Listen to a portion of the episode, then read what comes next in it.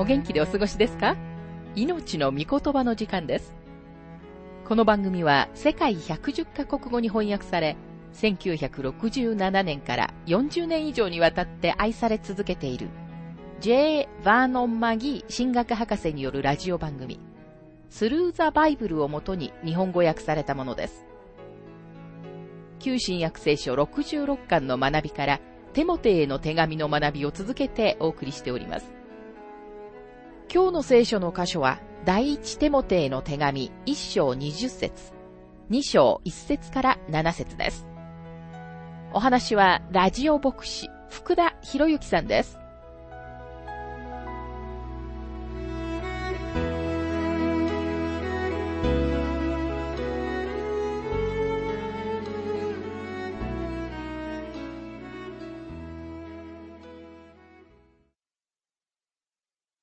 第一手モて一章の学びをしていますが、一章の二十節。その中には、ヒメナオとアレキサンデルがいます。私は彼らをサタンに引き渡しました。それは神を汚してはならないことを彼らに学ばせるためです。その中にはヒメナオとアレキサンデルがいますと、パウロは彼の時代の廃墟者を二人挙げています。パウロは聖書の他の箇所でも彼らのことに言及しています。二人のどちらをとってもあまり良いことはないようです。第二テモテへの手紙の中ではパウロは次のように書いています。第二テモテ4章の14節同在国人のアレキサンデルが私をひどく苦しめました。この二人は失敗をしました。彼らは廃墟者でした。そしてパウロは使徒だけが行うことができるミニストリーを行いました。パウロは私は彼らをサタンに引き渡しましたと言っています。これは今日の教会会期や波紋という名のもとに置くことのできるものではありません。パウロは使徒として彼に特別に与えられた特権と地位を行使しているのです。彼はそのようにしてこの二人をサタンに引き渡しました。第一コリント人への手紙の中にもう一つのことが言及されています。パウロは次のように書いています。第一コリント人への手紙5章の3節から5節私の方では体はそこにいなくても心はそこにおり、現にそこにいるのと同じように、そのような行いをしたものを、主イエスの皆によってすでに裁きました。あなた方が集まった時に、私も霊において共におり、私たちの主イエスの権能をもって、このようなものをサタンに引き渡したのです。それは彼の肉が滅ぼされるためですが、それによって彼の霊が主の日に救われるためです。これは、人だけに特別に与えられた権威であり、今日私たちにはないものです。私たちにはどんな人をもサタンに引き渡す権威はありませんが、人たちにはそのような権威がありました。ペテロもその権威を行使しました。私たちがアナニアとサッピラに話す機会があったなら、彼らは何かペテロの人としての権威について私たちに教えてくれることができたのではないかと思います。人の働き5章の1節から11節には、このアナニアとサッピラについての記事が書かれています。そこにはこのように書かれています。ところが、アナニアという人は、妻のサッピラと共に、その持ち物を売り、妻も承知の上で、その代金の一部を残しておき、ある部分を持ってきて、人たちの足元に置いた。そこでペテロがこう言った。アナニア、どうしてあなたはサタンに心を奪われ、精霊を欺いて、辞書の代金の一部を自分のために残しておいたのか？それはもともとあなたのものであり、売ってからもあなたの自由になったのではないか。なぜこのようなことを企んだのか？あなたは人を欺いたのではなく、神を欺いたのだ。アナニアはこの言葉を聞くと、倒れて息が絶えた。そしてこれを聞いたすべての人に非常な恐れが生じた。青年たちは立って彼を包み運び出して葬った。三時間ほど経って彼の妻はこの出来事を知らずに入ってきた。ペテロは彼女にこう言った。あなた方は辞書をこの値段で売ったのですか？私に言いなさい。彼女は、はい、その値段ですと言った。そこでペテロは彼女に言った。どうしてあなた方は心を合わせて主の御霊を試みたのですか？見なさい。あなたの夫を葬った者たちが戸口に来ていて、あなたをも運び出します。すると彼女はたちまちペテロの足元に倒れ、息が絶えた。入ってきた青年たちは、彼女が死んだのを見て、運び出し、夫のそばに葬った。そして教会全体と、このことを聞いたすべての人たちとに非常な恐れが生じた。さて、第一手モて二章の学びに入りますが、公共の祈りは一般の人たちのためと官僚のための祈りです。第一手モて二章の一節から二節そこでまずはじめにこのことを進めます。すべての人のために、また王とすべての高い地位にある人たちのために願い、祈り、取りなし、感謝が捧げられるようにしなさい。それは私たちが経験に、また威厳を持って平安で静かな一生を過ごすためです。パウロはクリスチャンは官僚のために祈るべきだと言います。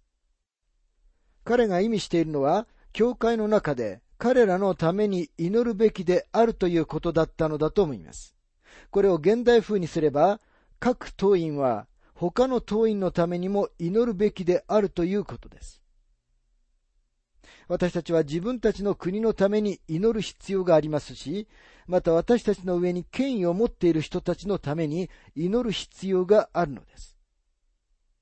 ですからもし、あなたが特定の党員であっても、他の党員のために祈るべきなのです。またさらに私たちを支配する王のためにも祈るようにとパウロは言っています。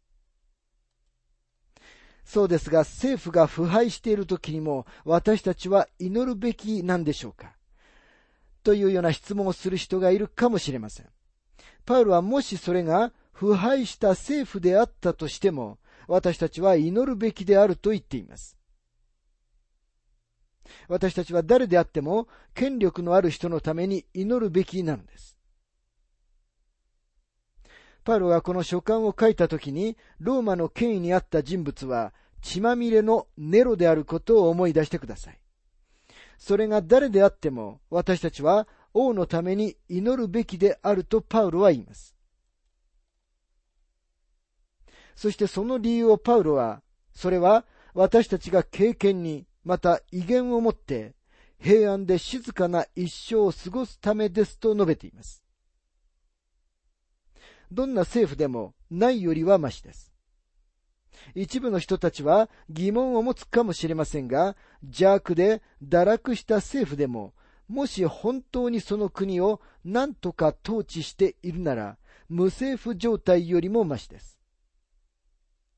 政治はねじれていると主張する人たちには同意します。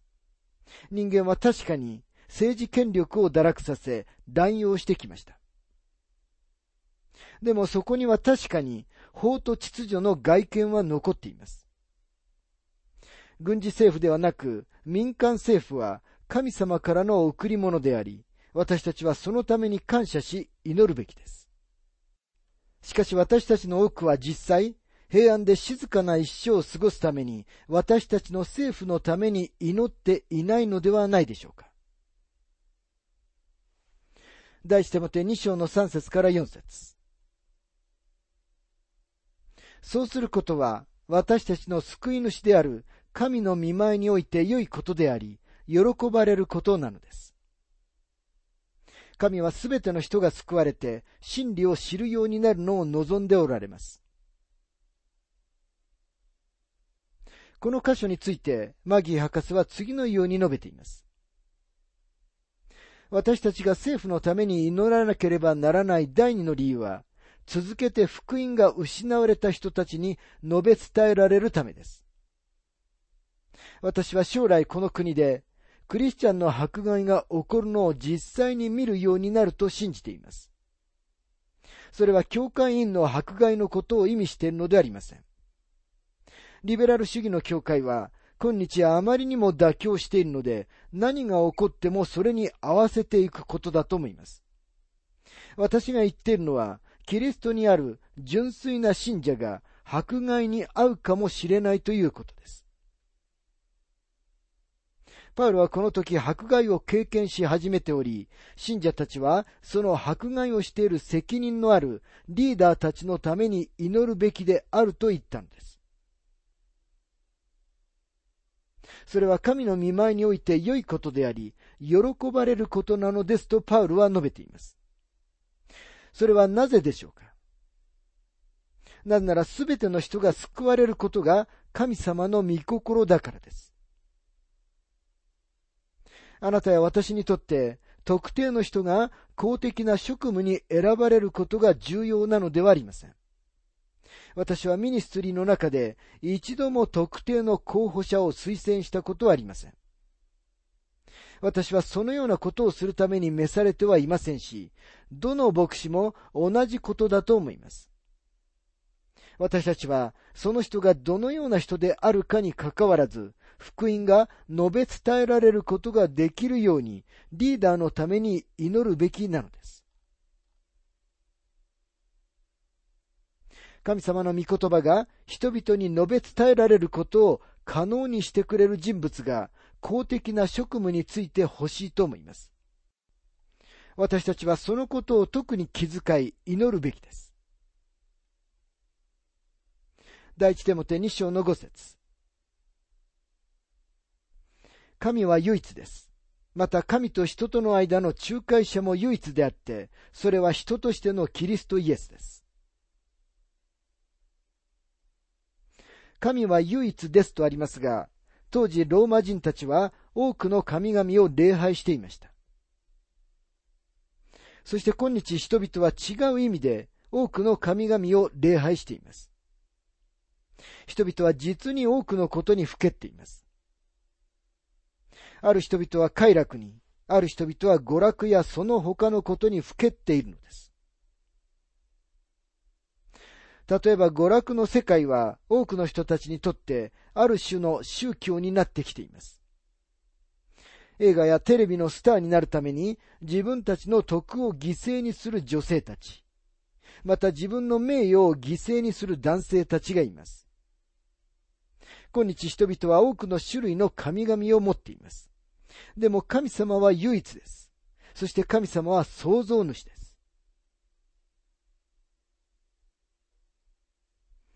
またここには、神と人との間の仲介者も唯一であって、それは人としてのキリストイエスですと書かれていますが、旧約聖書の時代、イスラエル人は多くの祭司たちのいる宮に出かけて行きました。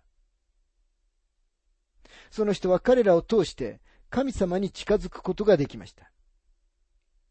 パウロは今、ただ一人の仲介者がおられ、私たちはその方のところに行くべきであると言っています。私たちはこの地上のどのような人間のところにも行くべきではありません。牧師を通さなくてはならないということはないのです。神様と人間の間には仲介者なるお方がおられるのです。私たちには唯一の仲介者であり、祭司である方が必要です。私たちには一人の偉大なる大祭司がおられます。ヨブの時代でさえも、彼の心の叫びは、呼ぶ記九章の三十三節にあるように、私たち二人の上に手を置く仲介者が私たちの間にはいないというものでした。ヨブは実際には、ああ、もし誰かが神様の御手を取り、それから私の手を取って私たちを一緒にしてくれさえしたら、神様と私の間にはコミュニケーションと理解とがあることだろうにと叫んでいたのです。しかし今日、私たちには完全な仲介者がおられます。永遠の祭司としての救い主、イエス・キリストが来られたからです。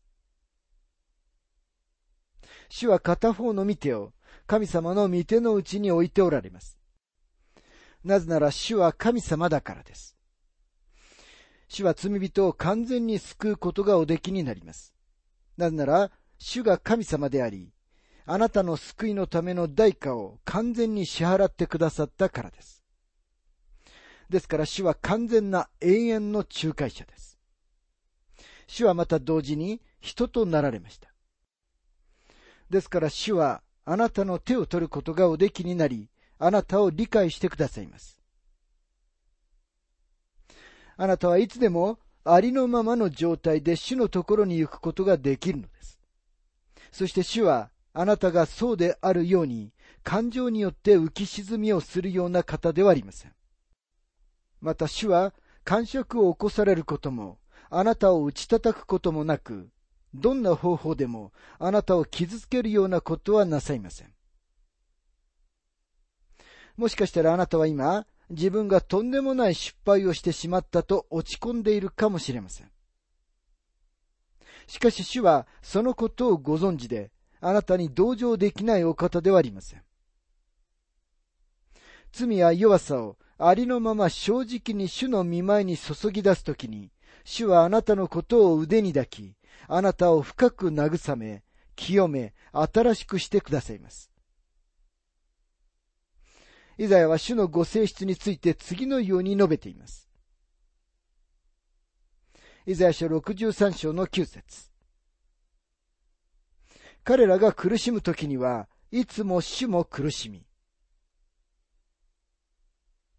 神様はイスラエルの子らと共に荒野を行かれました。カデシュ・バルネアで彼らが失敗し、主に従わなかったとき、主は、もうたくさんだ。あなた方は失敗したのだ。などとは言いませんでした。かえって主は40年もの間、彼らと共に荒野の道を行かれました。さらに主は、絶えず彼らの先を進まれました。そして主は、彼らがカナンに入るのを待ってくださり、荒野での彼らの苦しみの時に、忍耐深く彼らを扱われたのです。ですから主は、今も同じようにあなたをも取り扱ってくださいます。この方を通して、神様のところに行くことができる永遠の仲介者がいるというのは、何という素晴らしい特権でしょうか。どんなに小さな問題であっても、主を通して父なる神様の身元に行くようにしてください。人間のところに行って自分の問題をいくら相談しても、そこには必ず限界があるからです。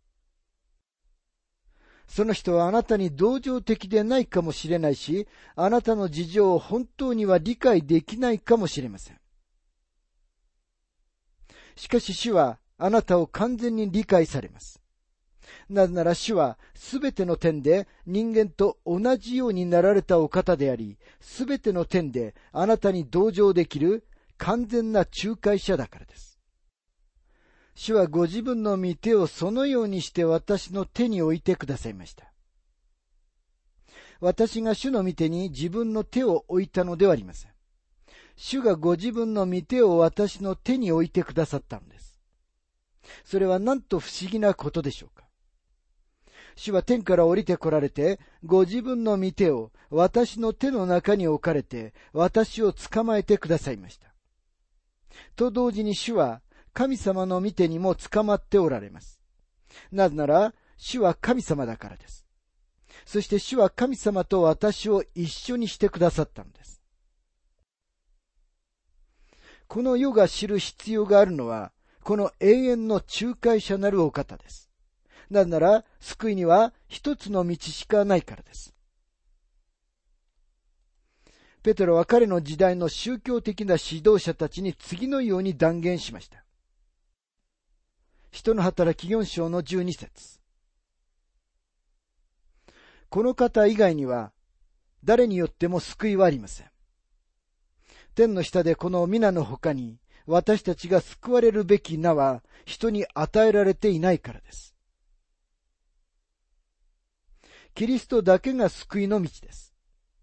ですからもしあなたが主に立ち返るならば、主は確かにあなたをまっすぐに神様のところに連れて行ってくださるのです。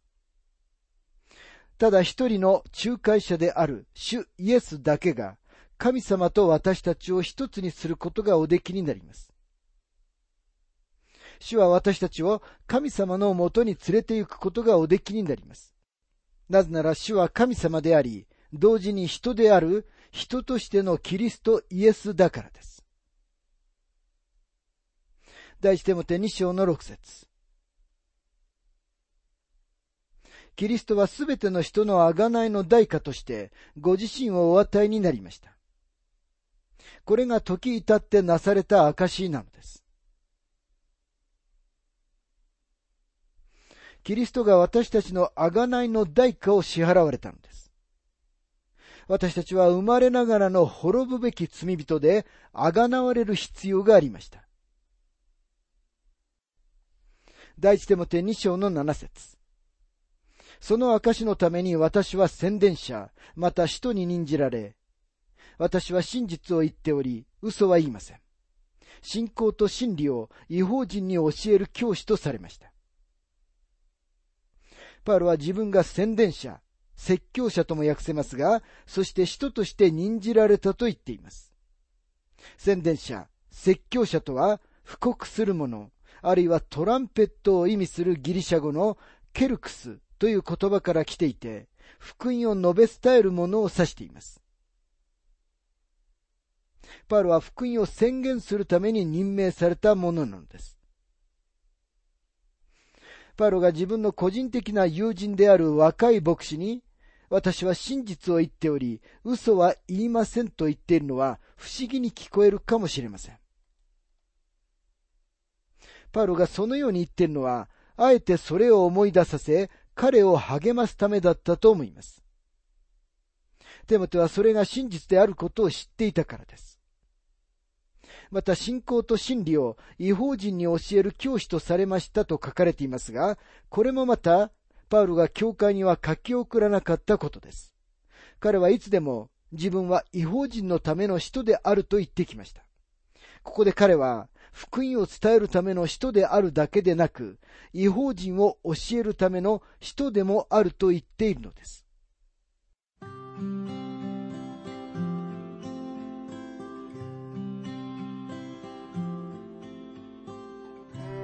命の御言葉お楽しみいただけましたでしょうか？今回は公共の祈りというテーマで第一テモテへの手紙1章20節と2章1節から7節をお届けしました。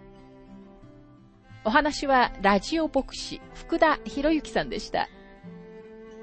なお、番組ではあなたからのご意見、ご感想、また聖書に関するご質問をお待ちしております。お便りの宛先は、郵便番号592-8345大阪府堺市浜寺昭和町4-462浜寺聖書協会命の御言葉の係メールアドレスは全部小文字で ttb.hbc.gmail.com です。どうぞお気軽にお便りをお寄せください。それでは次回までごきげんよう。